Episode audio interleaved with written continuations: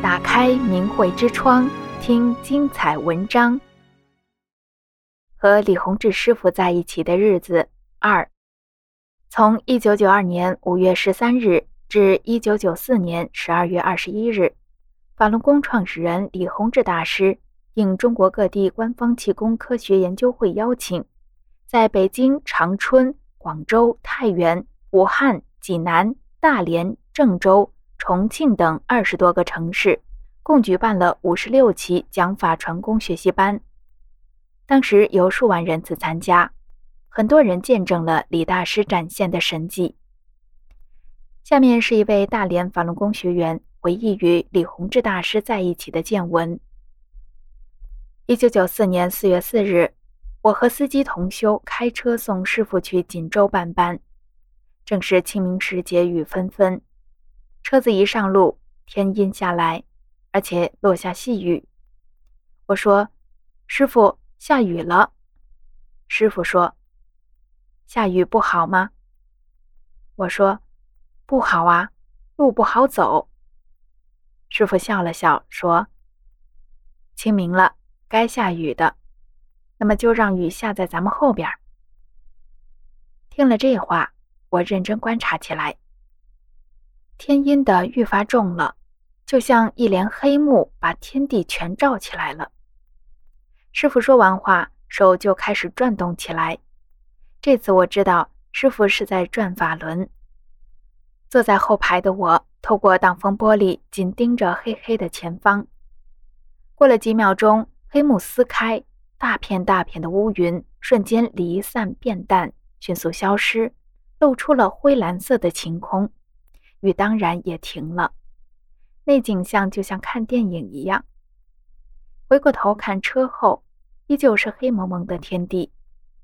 我和司机都惊喜万分，如不是亲眼所见，别人说了恐怕也很难相信的。司机的天目比我好多了，他看到高速公路两边不时有一些矮矮的人物出现，于是就问师傅：“他们是谁？”师傅说。那些是各处的土地，他们是最基层的神，数量最多。一座大山有大土地，小山也有小土地。到了谁的地盘，谁就出来，各管一段。原来是师傅走到哪里，那里的土地神就出来迎接。师傅还说，大连的两条龙也一直在跟着护送。快十点钟了。我们走到盘锦，停车去了一个路边的小饭店。车子到了锦州，要找市气功协会。司机问怎么走，师傅说他也是第一次来锦州。司机就下车打听路去了。我看见师傅用手凌空在画地图，一条线一条线的画着。师傅说：“往前走，再往右拐。”一百五十米处就到了。司机回来了，说人家告诉往前走就到了。我心里想，师傅告诉还右拐呢。到了一个十字路口，师傅说右拐。开了约一百五十米，司机把车停下，我俩下车去找，路边没有，拐到道旁楼房的后面，气功协会的牌子赫然入目。我想打电话找打前站的老学员，问了几次，师傅也不搭腔，也就不敢再问了。车子只是往前开去，突然听到一声“师傅”，我看到老学员正跑步从大道对面奔过来，隔着车窗对师傅说：“我一直盯着车子出发了，但十点钟又停了。”我插嘴说道：“我们停下吃早饭了。”老学员接着说：“对，又出发了。我们正在做学员证，就看到师傅来了。我告诉他们别做了，师傅到了。一出大门就看见车来了。听到这里，别提我当时有多吃惊了。我说：怪不得师傅不说，闹了半天，你们是这么联系的。师傅也笑了。白天不上课，我们开车去室内游览。笔架山是锦州有名的旅游胜地，在公园入口处有一口井，师傅和老学员站在那儿看了半天，我也跟着过去看，什么也看不见。师傅对老学员说：“你交给他看，看见什么就告诉他。这条跨海路实际是一条卧着的龙，那口井就是他的眼睛。”有师傅的吩咐，老学员便认真地开始教我。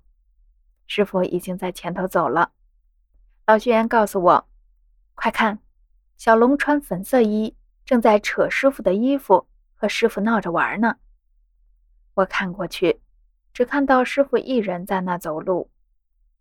老学员又让我向大海的两边看，说有许许多多的大神都静立两旁，但前面有绿色的大法轮挡着，不让他们靠近。我看过去，只看见海面平静的像镜子一样，汪汪的一望无际的海水。我感到自己很没有用，老学员这么苦心教我。我竟只能交白卷儿。老学员又要教我看，我便对他说：“您别说了，我什么都看不见，这样您挺累的，我也挺着急的。”我无心地向对面的笔架山望去，竟看见它在放光，被厚厚的一层光环罩着。我们快步赶上师傅，师傅说：“这条路本来就是给人过海的。”但现在中间却断开了，只能渡船过去，都是人为破坏的。要上山就要先乘渡船，上船后发现海面突然不平静了，甚至是有些波澜壮阔。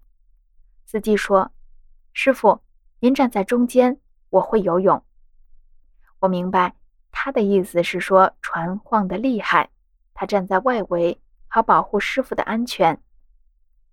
在船上，师傅可高兴了，不时地向水里摆手打招呼。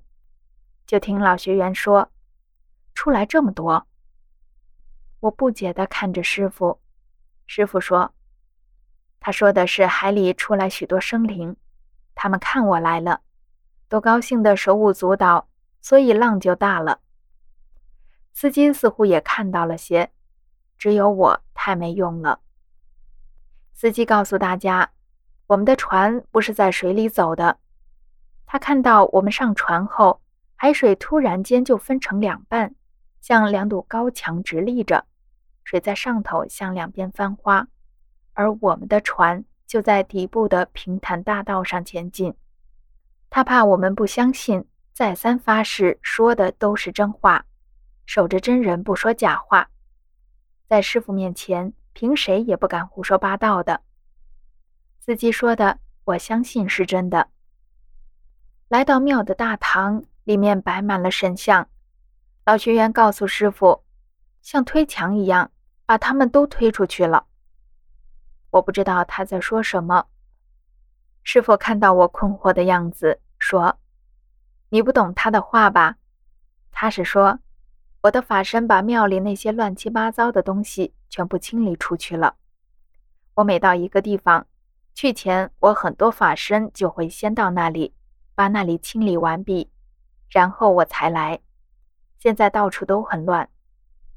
老学员说：“他们说他们有的不是原来的，是新造的，原来的在文化大革命时被砸毁了。”这回我懂了，便找到一位庙里的人问了问，果然如他所说。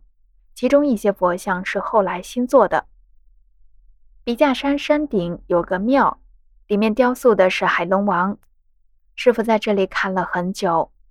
师傅说，这尊海龙王雕塑的和真的简直一模一样，作者一定是有海底生活的经历，那模样、衣饰都活灵活现的。这样的雕像在当今世界上不是独一无二的，也是极其少有的。很珍贵。不过人呐，总是用人的思想去想神，给神像做件红披风穿上。其实人家有自己的衣服，好看着呢。你人的那个东西黑乎乎的，都是那些求财求名的心，神看了很脏很脏的。第二天学习班开课，我和老学员坐在最后一排，一个醉酒的中年男人突然闯进会场，又喊又叫的。师傅在台上挥挥手，说：“让他出去。”一位穿着警察衣服的高大学员把他撵出会场。